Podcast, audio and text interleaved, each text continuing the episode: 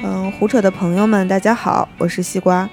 嗯，这里是我们这一期电台后期补录的一则声明。嗯，由于这期节目呢，我们是对两位大家都很熟悉的导演和主持人，分别是赵琪导演和阿雅，进行了一次远程的采访。嗯，在沟通和实际的操作中呢，出现了一些技术性的问题，所以我们。在最后后期接收到的录音文件呢，发现音质并不理想。嗯，虽然后期录单已经做了很全力的补救，但是可能大家听起来依然会觉得非常奇怪。所以在这里呢，跟大家道个歉，希望大家海涵。嗯，不过呢，从内容上来说，我们采访下来觉得收获真的特别大。两位嘉宾都特别真诚的跟我们分享了他们在。拍摄这个节目期间的一些故事，还有包括他们对当下这个真人秀节目的一些看法。那么，如果你感兴趣的话，就跟我们一起听下去吧。欢迎大家来到这一期的胡扯电台。嗯，不知道大家最近有没有看一档很特别的真人秀节目？这个节目非常大胆，它在抖音通过直播跟大家放送。呃，这个就是由赵琪导演、阿雅和周迅做常驻 MC 的，很高兴认识你这档节目。嗯，今天虎秀非常荣幸的邀请到了阿雅和赵琪导演，想跟大家一起聊一聊这档很创新的节目背后发生的一些故事，还有，嗯，我们已经拍摄了几期，这几期，呃，两位在呃录制中和直播中的一些体会吧。按照惯例，首先请大家跟我们的观众打个招呼吧。Hello，虎嗅的朋友，大家好，是阿雅。没有，因为那个你知道，在我们录制现场，导演最大，所以我不确定是不是要照导进来。赵导都都听雅姐的呢，互相制裁。芳菲，呃，大家好，我是芳菲。嗯嗯，呃，其实芳菲也是呃我们。虎嗅青年组这边就是专盯这个文娱领域的，今年也是有多档综艺，方菲都有关注到。嗯，他去到现场看过一些综艺录制的，其实敢于把这整个的流程，呃，放到这个直播这种形式去展现的，真的感觉需要很大的勇气吧？是的，是的。我想问一下。两 两位老师，呃，正在忙什么？然后点子是从哪里出来的？没有，首先被那个年轻的领袖，就是意见领袖呢，觉得我们这个呃文艺女中年呢很大胆，还是挺开心的一件事儿。对，你们现在是在福州准备下一期的直播了，是吗？那个赵导，你在忙什么呢？我在。我在自己捏自己的头，因为特别的累。然后这个直播的确是很很费心劳力，有很多这个需要探索的地方。呃，的确，我现在已经在福州了。那然后那个这个周末的又有又有两场直播。具体这个点子吧，这其实它还是很有渊源的。它其实是和我跟阿雅一起来做起人生很有渊源。因为当时在那个日本的时候，阿雅和周迅在那个日本那一期那个米之可桑的那个家里边，还有他们有更多的一些感受，他们当时有一些灵感，想做一些东西。具体你让雅姐来跟大家说一下吧。赵导，你这种说话的速度会让大家很好睡耶。所以你来加强，你来加强这个节奏。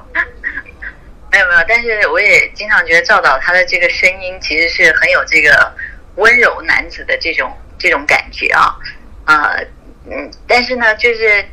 呃，如果照着他的说的话，确实在一开始这个很高兴认识你呢，啊，是我跟周迅呢，就是在我们录制《奇遇人生》日本的时候，然后呃就聊到，那但是说真的，教导那时候聊呢，跟《奇遇人生》没有关。那时候，那时候聊一下，那时候聊就是觉得我们到了这个年纪，其实都觉得嗯，现在的状态挺舒服的，因为以前会为了嗯，很多的事儿会纠结啊，会拉扯，但是可能现在呢，就就觉得适合自己的就是就是好的，跟着自己的心走。当然，这讲的很容易啊，就是但是你要完全的这个随着心，其实也是需要有勇气的。但我们该经历过了，所以到这个状态就觉得说，如果我们也可以去去上一趟旅程，然后是去找一些我们觉得有趣的灵魂，然后去跟他们呃处一处，然后同时也告诉大家呢，生活不是只有一种啊、就是就是重新发现生活嘛，你可以让自己呢更自在。因为嗯，我觉得现在的人其实焦虑感都都还挺重的，不是说焦虑是现在生活的一种底色嘛，所以我们就觉得，如果是很轻松的去见一些有趣的灵魂，那也许就可以把这种轻松跟温暖也可以带给大家。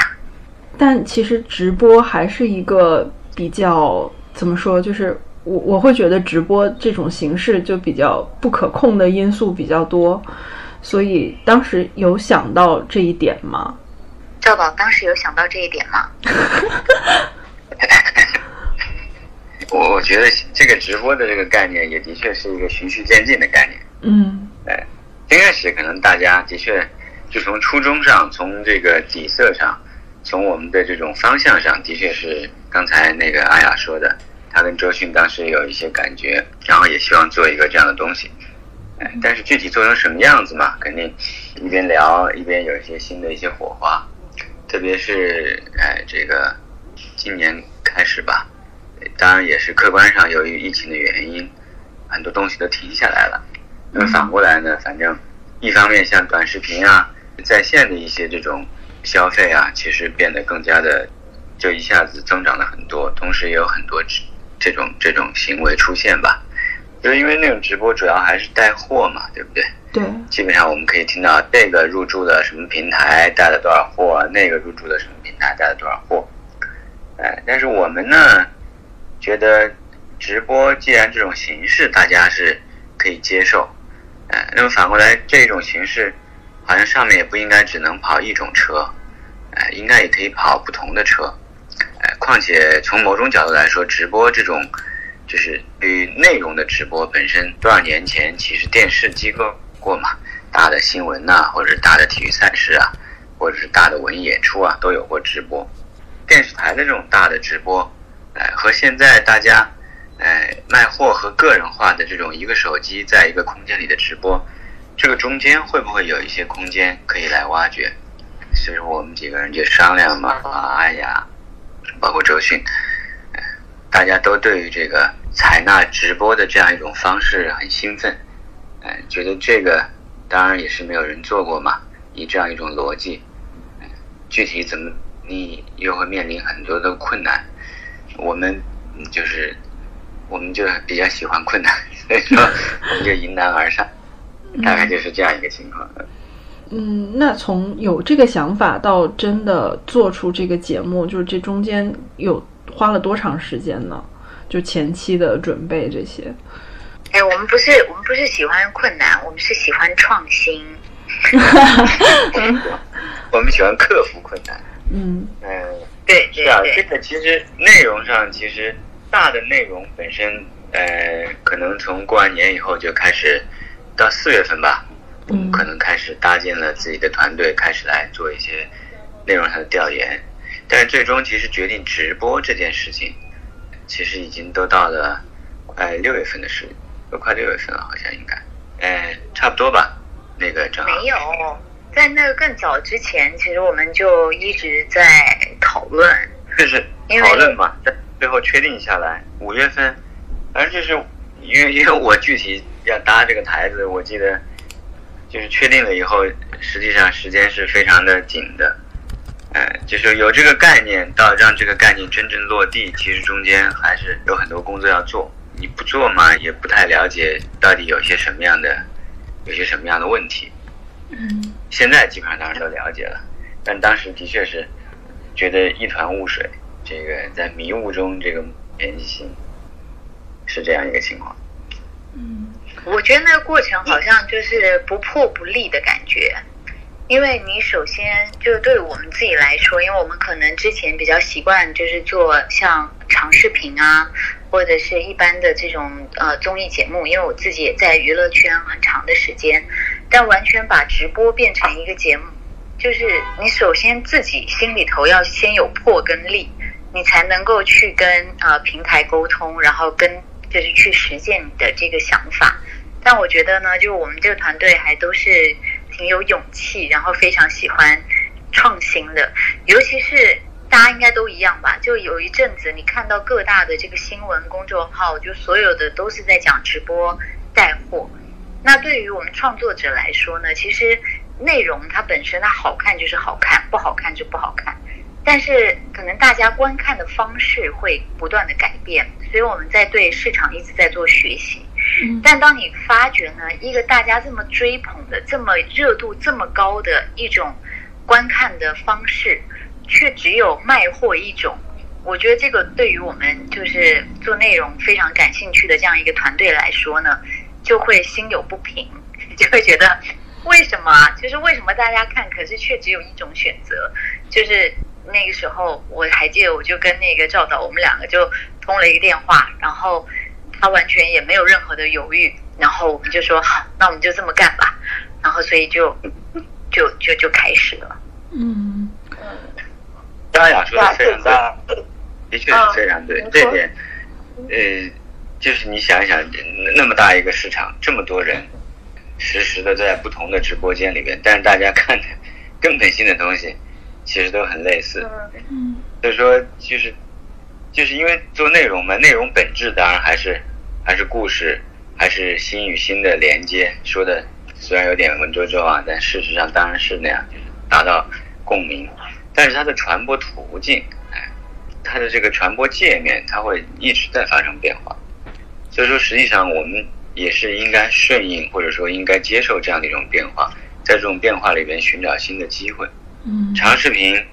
电信的长视频在已有的一个已经被证明很成功的这种平台里边，当然是非常好，也能获得更大的一些这种反应，觉得是非常好的一种表现方式。但是不意味着，就随着我们整个这种科技和大家这种交互方式的变化，不会有新的一种方式产生。所以说这块，我觉得就是刚才阿雅说的，就是无论是从他的角度。来愿意做这样的一种尝试，还是从我们就是创作团队立马决定承担这样的一种一种一种创新，我觉得我们还是我们还好像还是还是挺不错的这样一个一个组合和这样的一种气概。嗯，是呃，我想知道就是雅姐这边就是有了这个直播的念头之后，有没有就是自己在这种短视频的直播平台上试一试啊，或者呃探。玩水这种尝试，我以前我之前为了奇遇人生，其实有做过职场直播，就是跟大新的那一种，然后然后会就着那一期的节目会跟大家聊聊天。但是我当然了，就是这这就是一直从去年开始就会一直在就会刷短视频啊，然后会看一些直播啊什么的。我觉得直播是一种，我特别认同那个赵导说的，就是其实直播节目它更偏的是一种社交类的内容，社交类的节目。因为你说这个一般常规的综艺的话。他录了几天，他可以去剪辑，把那个精华的东西，呃，剪出来给大家看。但是呢，在直播里头，它全部就只有一次，然后整个就是线性的，就是它是那个，我觉得最吸引人的是我在此刻跟你在一块儿，而且周迅他也完全接受这样的方式，不管是直播或者是，就是我们也可以看得到，可能有一些艺人他在直播上的这种反应。会是觉得胆怯，或者是有些有的时候感觉可能不是那么的自在吧。但是呢，这个周迅他其实平时他我不确定他在这之前有没有真的有直播的经验，就算有也是极少极少的。但他愿意做一个整季的节目，然后里头有十四次的这种直播，我觉得他也是 很勇敢的，因为这个东西就是。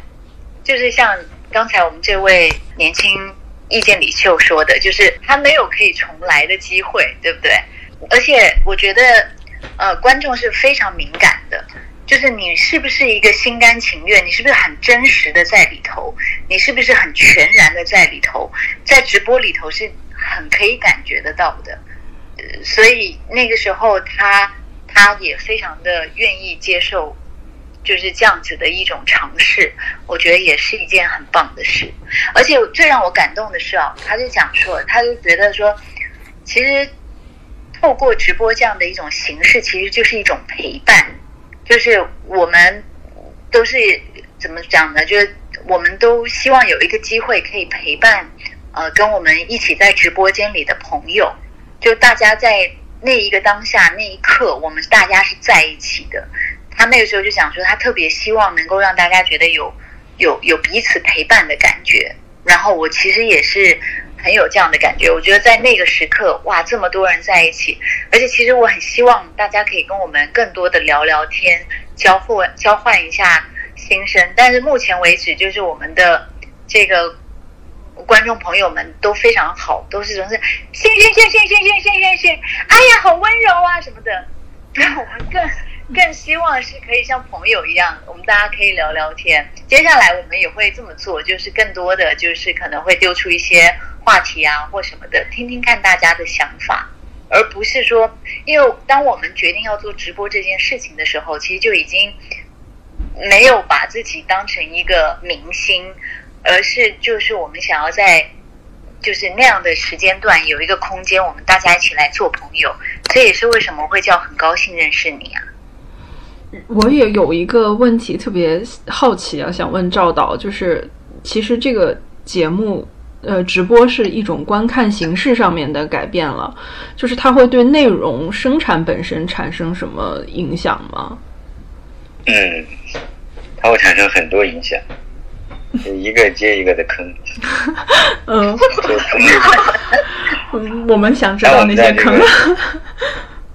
在我们电台里面一扯的话，因为我们花了好多钱扯的坑都被别人知道了。呃，事实就是这样，因为我们对于这个直播其实也有个认识过程，特别当我们希望能提供高质量直播的时候，无论是当然我个人来自于电视台这样一个背景啊，接触到的直播都是大型的这种新闻事件的直播，然后呢，反过来也是因为我们觉得，哎，我们要给这个受众提供更多的，呃，这个内容的话，我们该怎么样来这个理解这个他们的需求？先开始我们会更加以这种影视化的一种思路来这个来来来来来设计整个的一套东西，这当然就会包括机器啊，哎，包括机位啊，因为整个你可能是把它当成一个，比方说你要是拍一个什么东西，你可能哎特写接着这个中景，接着这个大景，哎这个全景，哎你是这样一个剪辑的节奏。所以有人说我们是假直播。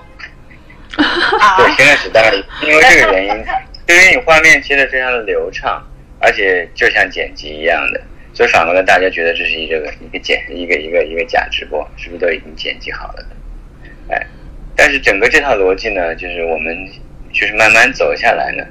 我们会发现就是就是只是这样一套逻辑，可能不一定能完全行得通。就刚才那个阿雅也说了，因为直播它的这个时间和状态和你去看一个影视作品的状态是不一样的。一个影视作品在两个小时之内可以讲一个翻天覆地的故事，对吧？一个电视剧，哎，电影这样一些影视作品，它本来是靠非常浓的矛盾，哎，这个来这个推动整个剧情的发展，它里边的起起伏伏是非常的吸引人的。一个纪录片，可能要拍好多年，然后最后浓缩成一个半小时、两个小时的东西。一个真人秀是很多很多的机位，拍了一个星期，比方说，然后在里边呢把一些高光点找出来，然后呢进行后天的编辑，然后呢形成了我们对它的一种相对来说这个非常流畅的一种观观影。但这里边最重要一点，就直播本身它是一个一比一的一个时间，一比一的时间，在一个短暂的时间段里边，其实很难发生一个巨大的、有起有伏的、有开始有结局的事情。那么从这个逻辑上来说的话，你其实来来看一个故事，基本上其实是看不了一个一个非常起伏跌宕的故事。所以说，直播它到底是什么？它到底多大的程度上会是一个故事，而多大的程度上是为了社交？我觉得这块儿其实可能会仁者见仁吧，但是起码从我们现在的这个理解，我们当然也非常这个 generously 这个分享了我们的这个我们的心得体会。嗯，我觉得这点其实是是是需要考虑的。当然，我们现在也有我们的一个标准，我就不在这里再透露了。但是这个 这是会我们会考虑的问题啊。嗯，商业机密。另外，对，这都是我们当时在里边就是就是发现的一些问题，但事实上的确是如此。包括这个有些显而易见的嘛，包括像这个故事的线索，在我们的一个就在我们的这种长的这个呃视频里边，在这个影视剧里边，我多条线索可以同时叙事，我可以不停的剪出剪入，可以 cut in，可以 cut out，可以 intercut，可以就是互相扭在一起剪。但是在直播的体系里边，实际上如果同时发生，它就会出现一定的问题，因为它是同同时发生的。但是你在直播的选择里，可能只能有一条选择。嗯，如果你想有多重选择的话，有可能就会丢掉一些信息。所以那个时候该如何选择，又是一个问题。所以说这些问题其实都是都是只有在真正的做了这个事情以后，而且是以一个故事的逻辑和一个节目的逻辑来思考这个问题之后，才会发现的。你去卖货，它基本上没有这样一个问题。你一个人拿着手机在江边唱歌直播，也不会发生这样的问题。只有变得更复杂的行为，有更多的机器，哎，互相之间要进行配合的时候，才会发现这样的问题。而这样的问题，实际上我觉得不亲自去趟那个坑，然后做很深入的思考，反过来其实是非常，就是很难找着答案的。我觉得一下子，我觉得现在当然我们可能有一些有一些经验，哎，有一些教训，但是反过来也不能说我们好像就已经经验十足。我们到现在每一场依然都还是可以找出很多的问题，当然也就导致我们的下一场就会努力去克服那些问题，并且又会想出新的一些一些一些交互的方式、一些交流的方式、一些叙事的方式，想办法看有没有可能更好的去克服它，而。每一场直播这样的一种，就是它天然的一些特性，又跟你每一场直播的这个主题和它的故事的天然浓度，它连在一起，它又不是一个一成不变的一种原则，它是一个有机的一种一种变化的一种状态，它是个动态。所以说，只有只有亲自做了，然后去摔倒了，爬起来，才有可能，我觉得真正的了解它到底意味着什么。反正我觉得我也摔倒了很多次了，在这里面。嗯，谢谢赵教授的分享，我很想帮他做一个 ending，就是我想知道，就是嗯，阿雅和赵导在这个节目不断进行的过程中，嗯，是否会有时而有一种想法是说，呃，我们做这样形式的一个创新，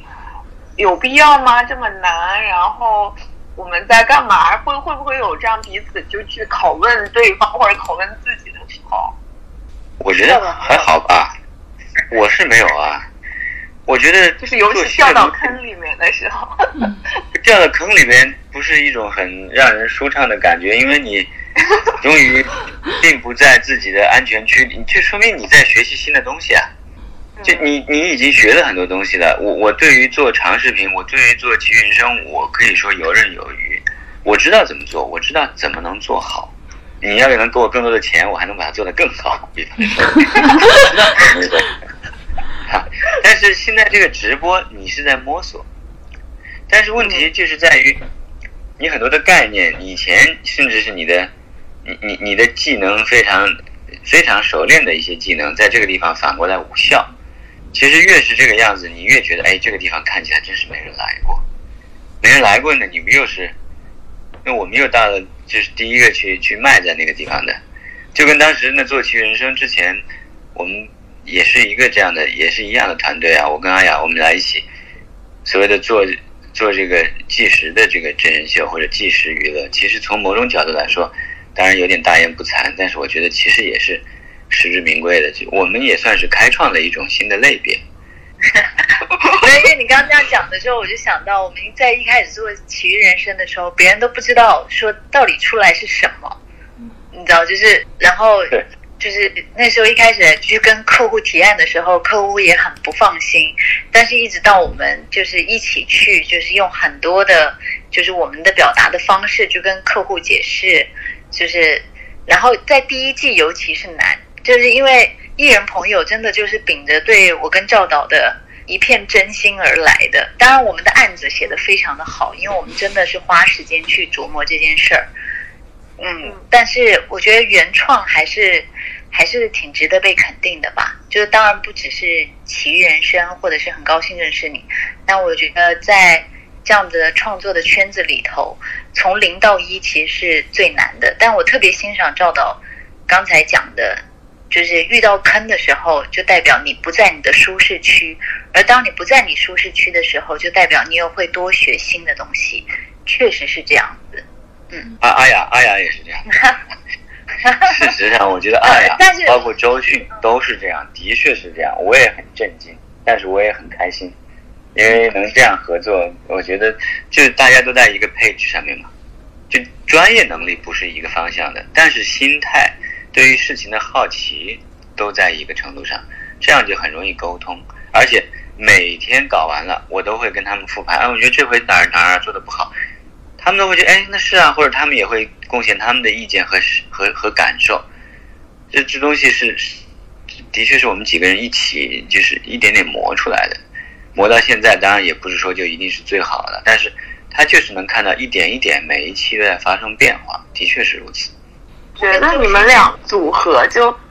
就我感觉特别像一个综艺实验室，就是《奇遇人生》已经在创新了，然后第二季又换成了明星加速人的模式，然后本来一个疫情就很长时间的一个沉默期之后，你们又来了，就是又又感觉又来新新活了那种感觉，嗯，又准确又中肯。就是怎么感觉这两个人不会累吗？就是，对啊，虽然我们也不好意思太过于自诩，但是你就像问你说，Elon Musk 不会累吗？对吧？就是有些人呢，他就天然的喜欢一些新东西。我们当然会，我们的奇遇人生，我们肯定依然会把奇遇人生夯实，把它做得更好。我们相信大家也肯定还是需要这样的内容，但是肯定有一些新的内容，因为有新的科技发展呢，有新的传输方式啊。马上五 G 都铺开了，马上有新的硬件，大家对于新的硬件，对于戴着 VR 的头盔，大家会怎么样来消费呢？他们都需要新的东西。说来说去呢，就是我觉得传统的逻辑上呢，就是每一个人当然都把自己的手艺练得非常精，然后呢，把这个手艺做好了以后奉献给大家。但是由于现在的社会发展太快了。我们以前相对来说，在哪在某一些行业里边呢，非常有经验的一些这个创作者吧。但是如果吸取新学习新的东西的能力弱，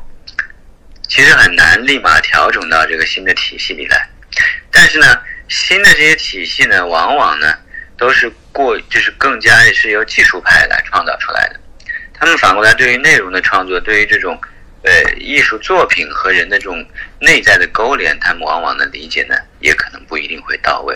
所以说，就势必在新的这种技术、新的硬件啊、新的传输手段，在这个被发明、哎被这个推广的过程中，会有一些空档的时期。当然，势必最后会有一些跨界的人，也永远也也也勇于迈出那一步的人，最后把那个空档填填充。那我那我们希望，我们就是能充能充当。这其中的，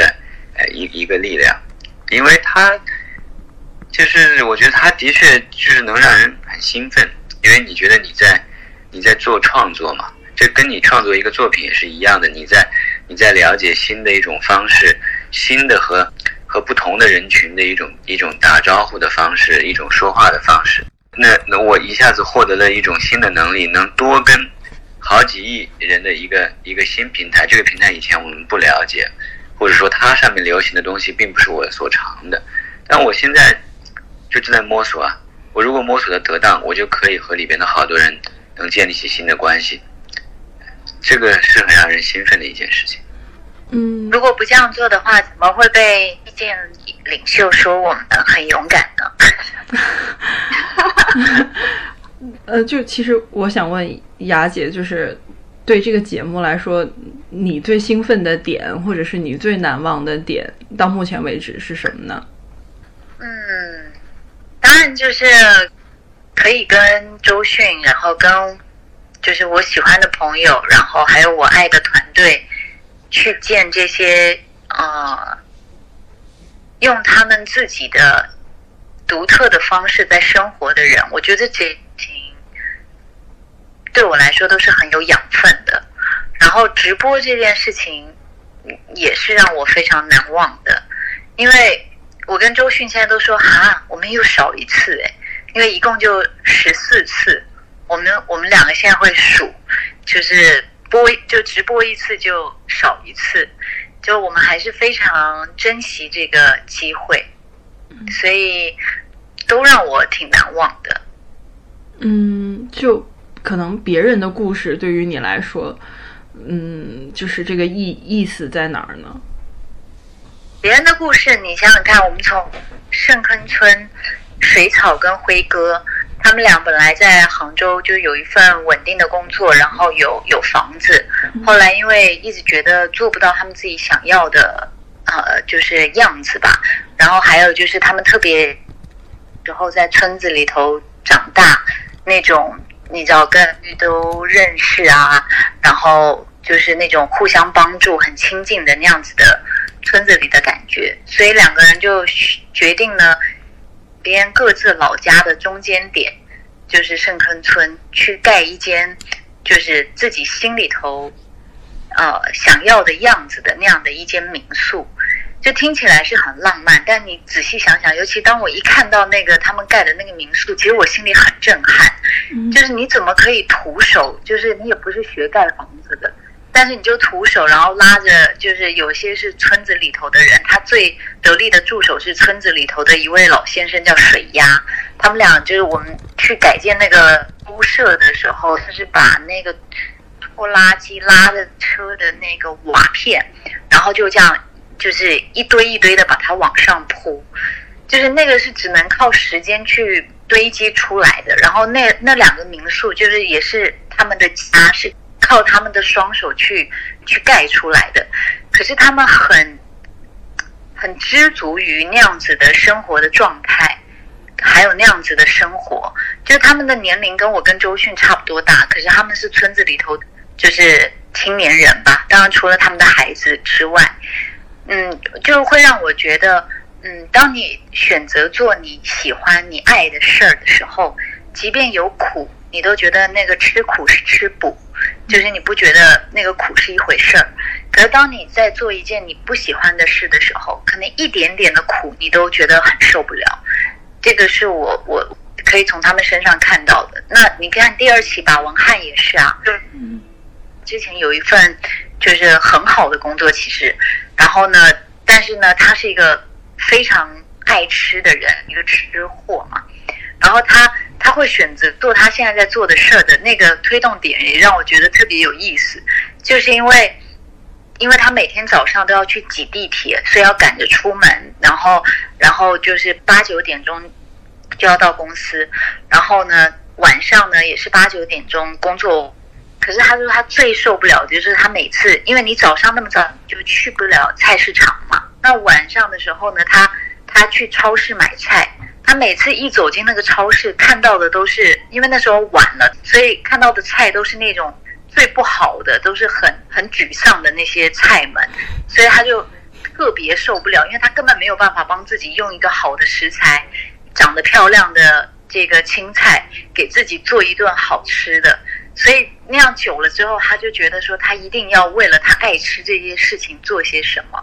然后在做的头一两年，大概是第二年吧，他也快要撑不下去了，就在他觉得他快要跟现实低头的时候，就是皇天不负苦心人，因为他之前付出的很多的辛苦，开始在网络上就是被大家关注到，然后大家发觉他的性价还都非常的好，所以就就他的店就开始生意好了，所以就这个也让我觉得就是很感动吧。就是你选择你喜欢做的事，不代表你不用去付出那个辛苦，不会遇到挑战，但是就是一切都值得。当然也不是说我们就鼓励大家，就是说你要呃辞掉你现在的工作，然后去做一个 就是你喜欢的事。我觉得不是的，就像熊亮他一直都是一个画家，这是我们第三期的呃素人的主角，然后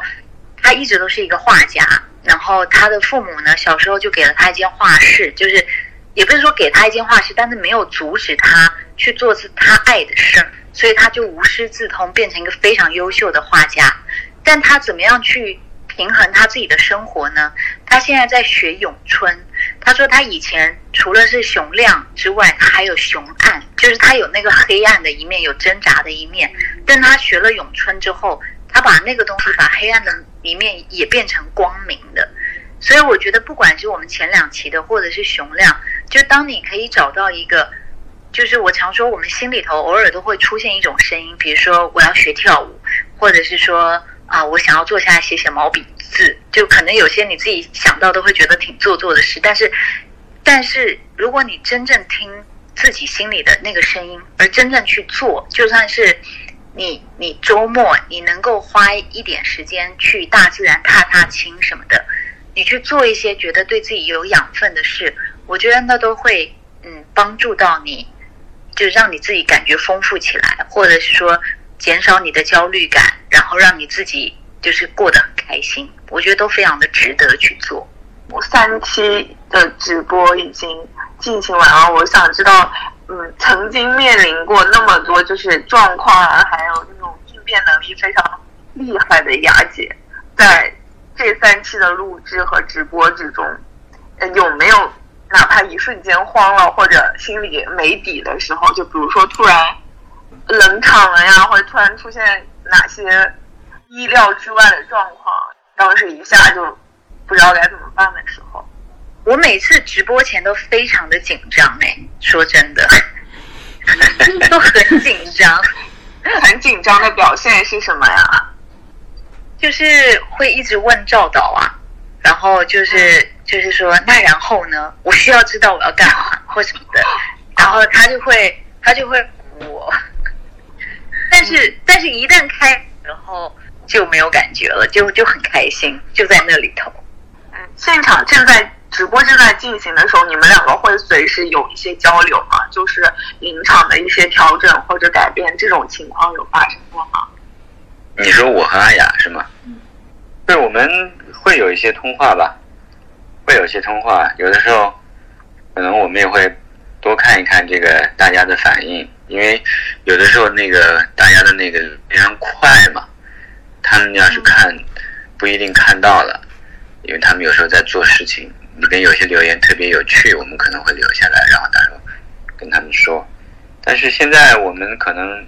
就越来越倾向于，其实还是就大方向确定了以后，他们在里边自己来掌握感觉。因为哎呀，他们掌握的挺好的，他们我觉得他们已经在这个直播里边有就是非常如鱼得水了。就像新开始说的，就直播其实是一种感觉，我觉得它是一种社交向的东西。就你不舒服的时候，其实别人也不舒服；你舒服的时候，其实别人也是舒服的。可能就像我们现在的谈话，如果我们的谈话说的非常的不通畅，我也难受，你也难受，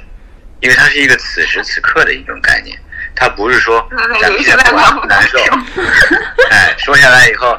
是吧？日后咱们再把它剪的特别的怎么怎么样，然后可以加上音乐，可以加上什么特效，可以加上什么东西，它不能加，它就是这个样子。所以说，我觉得其实他们掌握的是非常非常得当的。他们这个，我觉得阿雅、周迅他们刚刚开始的时候，可能呃我们都没有经验嘛，就是多长时间和网友要进行互动，要怎么样来互动，我觉得大家都在学习。那现在其实已经非常的自如了。我觉得只找着了一种自己的一个位置，有的时候做一做事儿，做一段事儿一小段以后，然后可能哎就跟网友说说话、唠唠嗑，哎，这个现在感觉其实已经不错了。所以说直播有一点点像这种，你当然先开始会有一些想法，会有一些安排，就像先开始你把一些沟沟渠渠可能都挖出来了一些形状，然后现在你就放水了，你把闸一开，水往往外流，你就管不住了，它就往外流了。嗯，所以说我觉得直播之前有些紧张的是一个正常态，但一旦开始了，然后他们又在他们的事情里边，他们又是做自己。其实直播是一个极其逼近真人秀本质的一种方式，看这个人的本来面貌，直播把一切东西都呈现在你面前了，嗯对吧？所以说实际上，就他们在那里边，他们只要自己怡然自得就可以。但事实上，其实只要你做自己，你就是怡然自得的。所以说，里边其实你越自然，你就越舒服，而实际上也会导致别人觉得也很舒服。我觉得哪怕你安安静静的，不是说冷不冷场，因为在直播的时候，它是共享这个时刻嘛。我总拿个东西做比方，比方说你跟你男朋友在一起，你们俩拉着手在那看夕阳，你们也不一定要说话呀，那也不冷场啊，因为你们俩一起创造了一种感觉。它终于不是说非得像一个一个综艺节目里面，他要一直大声叫啊，一直要表演，不是不是这个样子的。他他只要能共同创造出一种气氛，大家共享这个气氛，都能从这个气氛和这样的一种眼神和偶尔的一两句话里边得到分享，得到共情，就就可以了。这就这就已经达到目的了。嗯我理解赵导刚才那段话，意思是说，相比于呃以往这种录制的真人秀，就通过剪辑的真人秀，它呃更要求一个密度和这个信息的紧凑节奏感的时候，其实直播的这个这嗯，它是允许留白，甚至留白可以营造更好的这种陪伴的气氛的。有机会，嗯，机会他他有能力，就是说你跟这个男孩在一起，你觉得很尴尬；你跟那个男孩在一起觉得很舒服，他有这样的可能性，对不对？对，嗯，这你你得要营造出来，也不是说营造，你得要真正在那个状态里，并且还得要让别人可以感受得到。就是我觉得直播其实对我来说还是节奏比较快的，就算是慢也是其中的一个部分。因为因为直播它的那个收视习惯的话是就是就是是观众会实时的加进来，然后但是现在确实像赵导说的，就是我们越来越摸索到，就是呃，当你有在一个氛围里头的时候，就是好好在那个氛围。那一开始我们其实有被这种直播的节奏有一点冲击到。我记得在第一场直播应该是赵导在我耳边，大概我们在进行，比如说在进行一个事，差不多五分钟左右，他就在我耳边说：“哎呀，这个多了，差不多了。”然后我就在想说：“哦，差不多，那我现在要干嘛？” 然后就会就会，因为确实你知道吗？就是后来如果他没有看到你在干嘛，或他没有 get 得到的时候，他可能就走了。但是当我们不再被这种东西给钳制住的时候，反而我觉得我们透过每一次的经验，一方面是你要透过了解，而你就是当你懂了，你就会没有那么的恐惧嘛。然后再来的话，就是我们其实越来越能够去掌握的时候，我就觉得它就变成不是一个不是一个问题，所以经验还是很重要的。二位还记得第一期第一次直播结束的时候，就是关机的那一刻，大家彼此是一个什么样的状态吗？大雅拿着西瓜到一个像猪圈一样的地方，我以为你们都会累瘫，然后说没问题吧，然后怎么怎么样。其实就直播本身的技术团队，因为他们都是身经百战的，是吧？我们的整个这个直播的团队，他们都控，他们都切过四五十台机器的这种大的事情，本身其实单纯从技术上并不是什么问题。我觉得更多的还是属于一方面，就是当事人啊，就是阿雅、周迅，哎，包括第一回毛不易，他们第一次经历直播，而且就是包括阿雅、周迅本身，他们也是第一次，在这个直播里边到底应该怎么样做，哎，做多了哪儿多了，做少了哪儿少了，大家都没有一个直观的一个一个一个定量的一种标准。从我们的角度来说，我们可能更多的本来是在考虑叙事。比方说啊，我们在想这个事情怎么怎么样能更完整，怎么样能更好看。但是呢，平台的小伙伴们呢会一直提醒我，说：“哎，这个得互动了，那个得说话了，这个能不能跳一下舞啊？他能不能表演一下节目？因为那又是平台的一套逻辑，对，是吧？所以说，等于这些逻辑它全部都叠在一起，一下子是让招架的。”平台，它实时可以看着数据，他可能觉得从故事的角度好像还不错，但是，但是数据上，这个时候如果要是送个礼，可能数据就能上去。所以说，从数据的逻辑来说，可能这个时候要中断一个什么事儿。嗯。但是中断一个什么事儿，如果在一个事件里边你又太突兀了。那你怎么能很自然的又比较迅速能调整到另外一种状态？这本身也对于其实艺人是一个很大的考验，艺人也没有经验，他也不知道该怎么办。所以我觉得先开始大家都混沌的、哎惶恐的，同时也是一种探索的一种状态。但是我觉得现在实际上，哎呀，周迅他们就实时的会和网友沟通、来互动。过了几分钟，可能就会跟大家再介绍一下我们是在干嘛。就像刚才阿雅说的，因为直播时时有人来，时时有人走，他不，他不是说一个，他不是看一个长视频，他可以拉到前面去看你在干嘛，他他没法拉到前面去，哎，他就实时的知道，哎，对他要知道，所以说你一方面，我们当然要通过字幕啊，经常性的要上，反过来阿雅他们也要经常性的介绍。那他怎么样能把这种介绍变成一种很常、很自然的、很常规的，呃，一种介绍？他甚至不用再提醒他，他自己能感觉到，哎，又过了几分钟，可能又得再说一说了。这就是属于在直播的这个体系里面锻炼出来的一种新的本能。嗯，这个东西如果你不经历，其实你哪怕知道，你在现场也会忘记的。它是这样一个情况。像这种形式的话。嗯，我不知道阿雅去您去请您的那些朋友的时候，嗯，会花很多的时间去说服他们吗？就是首先可能要跟他们讲一下这这种形式，然后可能会面临的困难什么的，会相比于难度更大一些吗？就在邀请的这个环节上，倒也还好哎。我以为会，但是但是因为可能我们有很优秀的团队，还有我跟周迅摆在这儿，然后我们也不是就是我们卖的货不是那个物品的货，而是心理的货，所以可能出于这几点的理由，就是大家还是就是都都很。很有勇气，然后我们也特别感谢，就是艺人朋友们的加入。像我们接下来福州这一期，就姚晨，我听说他连真人秀都没有上过，就他一上就来上一个，就是对啊，大家胆子都好大，对，还两场直播的节目，我也蛮佩服的。所以之前你们有预设过说会会担心什么突发的状况吗？然后现场有发生过什么你觉得特别意外的事情，然后怎么处理的呢？我觉得整体来说还好吧，因为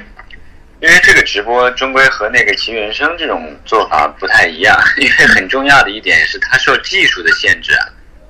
它的这个发生的空间不可能有很大的一个移动，因为你的这个直播首先你需要机器设备。它通过微波，它要传到，或者通过其他的一些方式，它要传到导播台，这个是受距离限制的。嗯，也就是说，你你你一方面，比方说，如果是一个平坦的地方，大概是多远是距离？如果有起伏、有树林、有石头的房子，哎，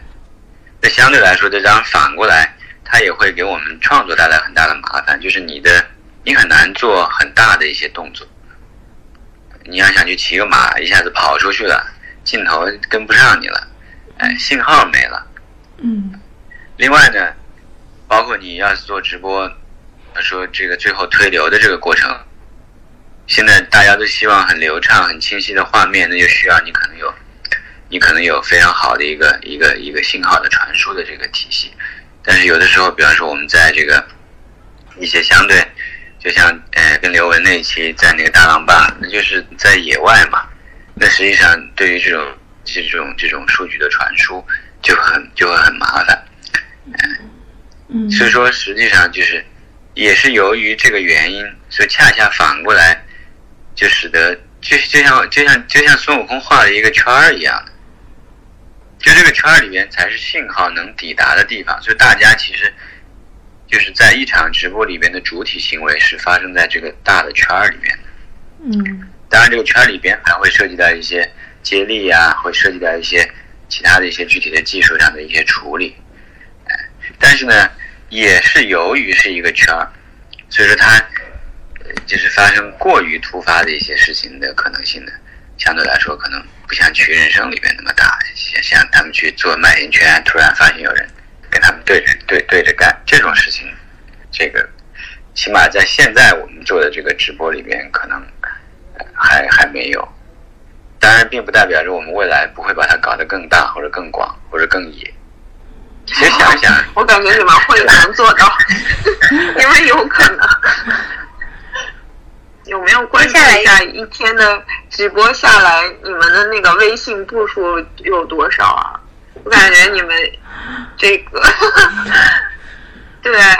尤其是阿雅，就赵导我看不见嘛，就阿雅的话，感觉他在镜头面前特别忙活，就一会儿要跑到镜头前面展示一下，然后念念那个评论，然后互动一下，然后马上又要回到这个故事的叙事当中，然后就跑前跑后，这样感觉运动量蛮大的。那好啊，还可以瘦身呢。对我，我我觉得还好。其实我跟镜头前就是当成一个朋友，不管是是跟大家对话，或者在那儿，其实都没有出来，都是都是在那样的一个情况里头。然后接下来福州，因为刚刚你们讲搞大，我在想说，我们真的就是除了福州之外，会去关心，就是会去青海看星星，所以会直播一场观星，然后还会做那个光画，就是用光来画画在天空上。我觉得没有什么再大也大不过天空了吧，所以确实也会搞大，然后还会去内蒙古的大草原。觉得，嗯，你们两个这样互相，嗯，激励着不断的做实验，这几年下来，嗯，尤其是今年经过了这个疫情，你们两个在疫情当中有过，就是就除去工作之外的这种交流嘛？然后在你们眼中，就是合作这几年下来，彼此发生了哪些变化？我们都变老了。你就不能说我们都变得更成熟了吗？虽然从岁月的角度我们都变老了，但是这两年跟这个艾雅一起工作，我的心变得更年轻了。哎呦，这应该是实话吧？这是实际情况，因为这两年恰恰你可以看到，你看我们首先《奇遇人生》拍了十七集，就说明我们起码一起跑了十七个地方，对吧？十七个世界各地，那那肯定我们自己增长见识啊，了解世界啊，看到不同的人呐、哎，当然也同时意味着我们在一起工作的时间也很长，彼此之间了解更多，团队之间磨合的更加的这个默契。我觉得这都是属于在人生里边不可多得的一些好的经历，也是基于这样的一种，呃，就是慢慢的已经已经非常的这个通畅的一种沟通。于是现在你来做这样的一种创新，大家都是一拍即合的，而且也借你的这个吉言是吧？如果我们作为一个综艺这个实验室的一种逻辑，我们当然事实上也还有一些新的项目也在开发，也会更加大胆。也会采用新的技术，或者也会采用传统的技术，但是用更加匪夷所思的一些这种投入和这种方式。哎，那为什么我们愿意这样做？是因为，哎，我觉得阿雅和这个呃赵导这两个人是吧？我觉得还是在本性上，哎，还是比较契合的。大家对于这个很多东西的好奇心啊，对未来的一种预判呢，哎，然后觉得也不甘于做一点点就是食人牙慧的，或者说就是一些重复性的事情。嗯，我觉得这个从这方面，我觉得都是彼此的一种获得，也都反过来对彼此有启发和激励。嗯我也很希望就是就是这样的一种合作的关系，同时也是这样的一种友谊，能这个一直持续下去了。这是心里话。其实我还挺好动了。其实我还挺好奇，就是这个节目有让二位发现彼此身上之前没有发现过的东西吗？就是或者是性格上的，或者是理念上的什么？我们两个合作，其实我们有的时候也会有争执啊，也会有那个。我觉得，我觉得，呃，所有的这个美好或者契合，它都是会透过一些就是呃坑呲的，你知道，就是需要经过一些这个历程。如果当你只有美好的时候，你可能反而感受不到那个美好。但是就是因为一起经历过这种挑战，然后彼此也会有有的时候会对视，但是最后又一起走向一个共同的目标。我觉得这种点滴跟过程才会变得是呃非常的特别跟难忘吧。然后我我觉得，我觉得有一点很重要，因为我觉得可能赵导是因为做纪录片出身，其实他看问题或他看事情都是从一个人性的本质去看，而且他会思考的很深。但我们刚好有一个平衡，因为我是做娱乐出身，所以我有时候会跟他说：“哎，你放轻松一点嘛。”就会用一种比较是在玩耍的心态。但是当你太过玩耍的时候，其实有时候你也会 get 不到，就是 get 不到那个重点。那所以就是会有一个这样子相互的一种平衡。就我觉得这个是特别好的。然后再来的话，他也让我很惊喜，因为因为其实，在直播这样的内容，你没有办法去讲到很深的东西，你给人的那个很深的感受，只能是透过一场直播在里头的氛围去表现出来。但你不可能就一场直播会跟人家去讲到，懂我意思吗？因为它的节奏跟进来的用户，就是观众，他还是是比较及时的，就是很难去，就是那个叫什么？一个是垂直的那种发展吧，它比较是往横向的发展，就是是它还是是属于一个可能更偏呃娱乐的这样子的一种氛围吧，就是短视频跟直播，呃，但是但是赵导他他很能够，我就跟他讲过几次，我说哇，你真的让我就是有觉得很惊喜，就是很愿意打开，就你你想想看，他刚刚也说。他说，在一开始的时候，他也会在我耳耳机里面说：“你们现在要不要可以跳个舞啊？” 然后 就是，就是他能够去，他不是说只是就是站在自己坚持的那个点，而愿意去用不同的观众的心态，然后不同人的心态来去看这一件事儿。我觉得对一个创作者来说是非常难的，因为很多创创作者他会有的时候会很执着在他自己要的那个点上。当然，我觉得赵导他还是有很清楚他要的那个点，但他那个点是以直播为出发，他是顺应内容来去了解观众，而不是只是站在他自己站在的那个地方。我觉得这点很棒。所以，一般二位都在什么情况下产生过分歧？然后最后是听谁的呀？好吧，这个当成我们最后一个问题哦，因为这个已经是我们的那个 跟你分享，跟你们分享了很多，好分享我们的商业机，我们的合作的情谊。嗯，赵导，你说。就现在看起来，其实好像就是因为人处在一个这种讨论问题啊、思考问题的过程中，呃，一方面就是比较容易的一个轨道上走嘛，嗯我觉得，所以说反过来就是这种不同的意见的碰撞，其实恰恰有的时候可以帮你打开另外一个这个呃，就是看待这个问题的一个角度。所以说，我觉得就是我们一般来说，可能这个处理问题，恰恰是在于我们都可以比较这个诚实的把自己的一些想法都说出来。我的想法当然可能来自于我的经验啊，我的成长经历，我的这个呃做纪录片的一些这种这种经验和这个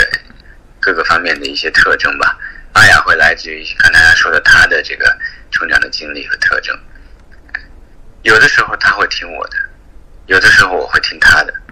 就是说句实话，就是我们也并没有说一定必须要听谁的，因为本身我们俩来做这个合作，先企业都认为。肯定双方就是互补的嘛，而从大的方向上，大家的利益也都是一致的，都想做好的东西出来。呃，那么在有些地方，就是我如果能更多的去思考他为什么这样想，而如果他这样想和我这方面的一种积累有没有可能，哎，能有更好的一种传播的方式，或者说，哎，抵达的一种一种一种可能性，哎，那我可能如果意识到有的话。那我就未必要坚持我之前的一些东西，因为根本上的东西其实大家是一致的，我们都还是，我们我们都还是非常有社会责任感的，有这个是 caring 的，是是关心这个社会的，哎，这个呃也也没有需要对对自己来下定义，但是整体来说，肯定起码都是充满着善意，希望把好东西哎带给更多的人来分享的，这是这样一个情况。所以说，我觉得在这样有一些不同的意见，然后能诚恳的说出来，反过来又有一种机制，哎，总是有一个人能很合适的认识到了这个 这个应该怎么样做，然后呢，可能听从了另一个人，就好像是 magic 一样啊，是吧？我觉得很好，这个什么东西这样一刀切，其实并不一定。它可能是一个刚性的一种规则，但不一定是一种最好的意识方式，还是一种大家都带着理性，但同时也都带着善意来思考这个问题，哎，然后呢，通过自己的理性能认识到，呃，个人的不足，呃，看方的这个，呃，他的这个这个意见的一些这种优良之处，然后来做这种综合的一种平衡得出的结论，我想这也可能是。为什么就是最后就是我们起码现在在这么长时间来做这个创作啊，依然还能在一起有说有笑的做这些东西，而且还依然对未来有这个很强的信心的一个原因，就是我觉得我们还是终归找着了某一种解决各种问题的一种一种状态，大概是这样吧。嗯，我觉得，我觉得只要你是真诚的沟通。然后出于希望事情好，并且你要开一个，就要有一个空间是能，我觉得聆听真的太重要了，在沟通当中，我觉得这个沟通就是非常有力量的。那其实有时候沟通，有的时候就是有的时候他对，有的时候我对，就是这个都很正常。而且他对的时候我服他，那我对的时候他也会叫。但那个对不是说这个人赢了或输了，我觉得。这跟输赢没有关系，而是是怎么样对这件事情，以你考虑这个整体的局面来说最好的这种处理的方式。这个我们一直是就是，我觉得我们大家不只是我们，我跟赵导彼此在学习，其实我跟我的团队的小伙伴们，我也学习到非常。然后那就讲一个赵导队的一个故事好了，一个例子，就 是就是那个在《体奇遇》第二季。我们不是第一期是跟那个 A B 一起去跟老徐骑车吗？嗯，呃，那个经验其实非常非常的难忘，然后也非常非常的累，因为我们第一天就骑了十六个小时，然后我们平时其实也不是说虽然有锻炼，但也不是那种去锻炼极限运动的，对吧？嗯，那那其实徐爷爷他已经是骑了这么多年的时间，而且人家有骑完十万公里的这样的。经验，然后骑的全部是山路，你知道吗？就是那种上上下下，就一开始我们还可以说说笑笑，我到最后，我后来看播出，我都觉得我为什么没有把我的痛苦再更真实的表现出来？就是可能我们艺人有的时候还是会用一种反应，去觉得有镜头，我就要把把我好的那一面表现出来。但是到最后，我的身体除了疼之外，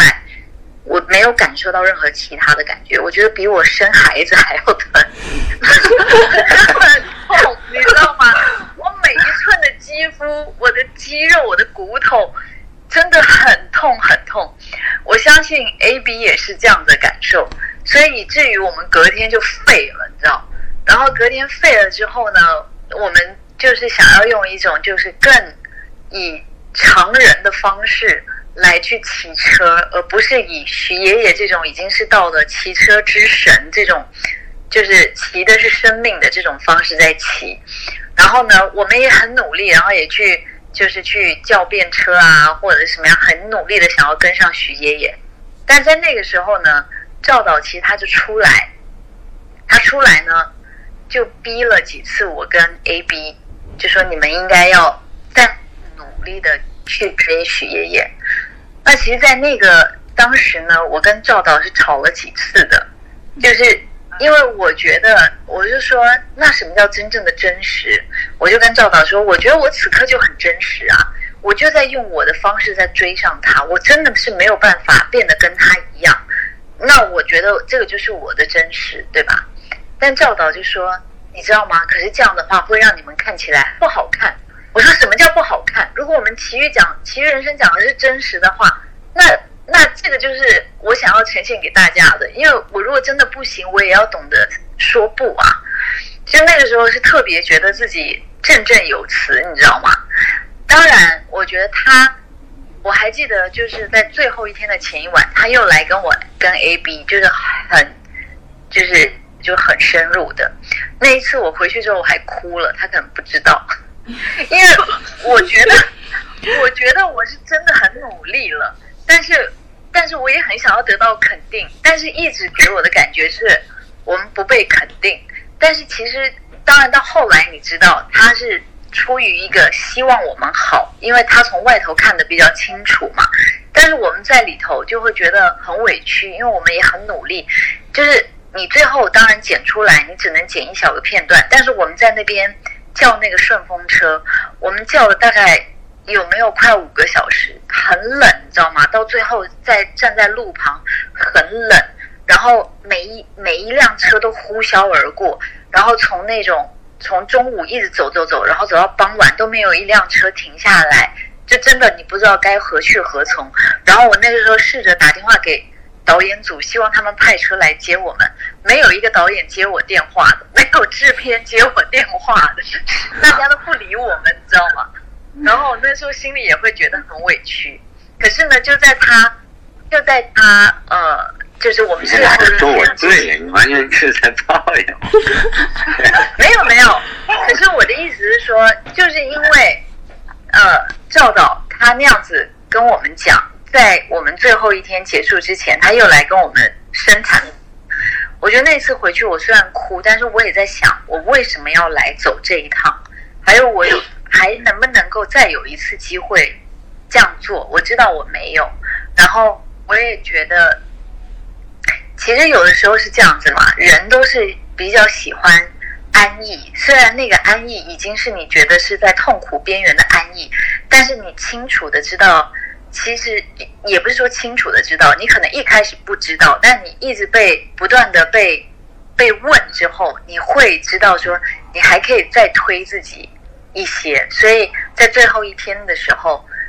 我们就又就是从头到尾都是用骑的，再去跟着徐爷爷骑那个，每次一骑都是大概有八个小时吧，就是跟他一起骑那个八个小时，而且心里头是带着一种满足感骑的。就是，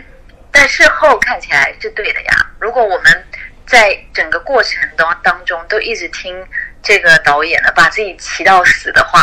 可能那一期播出。本身人呢，他当然他可以逼一下自己，把自己逼了，他可能就有突破，他可能有更多的一些领悟。我本来那期他本来的价值不是单纯在于骑车一个体力上的突破，他更多的是在于能不能。对自己在精神上来做突破，来咬紧牙关去做任何一件事情，这当然是我们通过徐爷爷骑自行车能看到的他呃更深的一些价值。我们也当然希望阿雅和包括 baby 他们在这个骑行里边能获得一些大于骑行本身的一些生活的一些感受，是吧？所以说，当然我们希望他来多骑了，这是一个实际情况。因为这个恰恰呢，其实就是因为你看，我其实说到这儿，我倒是想说，如果是直播，大家就没有人会怪 baby 了。嗯为什么呢？因为大家不能理解，就跟刚才阿雅说的，大家难以理解连着骑十到十二个小时是什么样的感觉，因为因为十二个小时的东西剪到片子里边只有十二分钟，嗯。是十六，它一下就过去了，啊、就特别特别是第一天，它就过去了，因为你的片子的篇幅决定了它只有这么长的时间，而且第一天他们还相对显得，或者说自己努力把自己轻松的一面展现出来，这是他们的一些习惯，无可厚非的，对不对？但是大家会觉得，哎，那你很轻松啊，这片子一下就过去了。事实上，我到现在一直还是非常为 Baby 鸣不平。我觉得大家对于他还是比较苛刻。嗯我就在想，如果说我们是在做直播，从早上九点开始，你就看见他开始骑了，然后你看着他骑了一会儿，然后你去上班了。中午吃饭的时候，你又看，发现他还在骑，然后下午回来，晚上吃饭的时候，你发现他还在骑，然后到你晚上上床要睡觉的时候，你发现他还在骑，你就会觉得他真的今天一天都在骑，而且骑了这么长时间。直播它反过来倒有这样的一种作用，它是一比一的时间还原。这个时候你就会对它有更深入的理解。嗯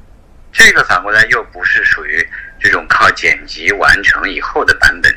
能得到的一种感觉。这种感觉你再怎么剪辑，它再怎么样表现出痛苦，其实难以表现出真正的一比一的一种时间的痛苦。所以说反过来就是说，直播有直播的一种价值就在于里边。就你你如果就是他用同等的时间让你去更好的理解一种状态。啊，你你这个时候有时候你你在你那你如果在这样一个一个情况下想去骂谁的时候，或者想去批判谁的时候，你就势必会想我行不行啊？因为你看的片子里边，你可能觉得二十分钟有什么不行的，但是你真正的看他，就是你自己亲眼看到他从早上九点一直骑到晚上十二点，你会觉得，那，那还是挺不容易的。所以说，也是这是由于不同的艺术表现形式带来的一些不同的后果。其实这就是一个比较典型的一个例子。那我们再找 A B 来骑一次好了，为他平反一下。又来了，其实就是把观众和艺人放在同一个刻度里面，其实更能体会出他就更能共情，他能更能理解对，他是这样一种状况。哎，否则你还是属于一种看戏的心态，远远在看着他怎么样受苦，因为他苦不在你身上嘛，嗯对不对？当然，事实上你也不会苦，但是终归，你如果一比一的看见他那个样子，你会更接近于那种苦，是这样子的。OK，现在的时间已经是北京时间，马上还有五分钟就要点了。然后，嗯，也知道阿雅，嗯，对对对，阿雅和赵导可能接下来的工作非常的辛苦。然后我们就以刚才雅姐说的那个问题为最后一个问题吧。其实我没有想到，说到最后一个问题的时候，两位还是依然在拿以前的一个经历，然后反复的去咂摸出更多的意义。其实特别感动，就是没有想到，就是还有人在这样去做一档综艺节目，就是他们会反复把自己的作品拿出来去揣摩，去嗯打磨出更多的经验和意义，然后推动自己，也推动自己手中的作品嘛。嗯，希望这个周末是这个周末吗？嗯，大家可以去抖音。大概什么时间？那个雅姐或者赵导可以给我们预告一下。五点到七点对吧？这样。对，我们周六日两场都是五点到七点下午。OK，希望大家喜欢这个节目的，喜欢雅姐、赵导，还有周迅的，然后可以去关注到这个节目，就弹弹幕留留言区见啊。是的，嗯好，谢谢那西瓜，今天谢谢你们。嗯，谢谢你们，很高兴认识大家。谢谢。谢谢。真的很忙很累，不好意思，就是耽误大家到这么晚。呃，也谢谢各位的聆听。然后有问题想问雅姐或赵导的，也欢迎在我们的评论区给我们留言。有机会的话，我们会进行线上的补采，然后回答大家这些问题。谢谢大家，谢谢。大家晚安，拜拜。谢谢大家，拜拜。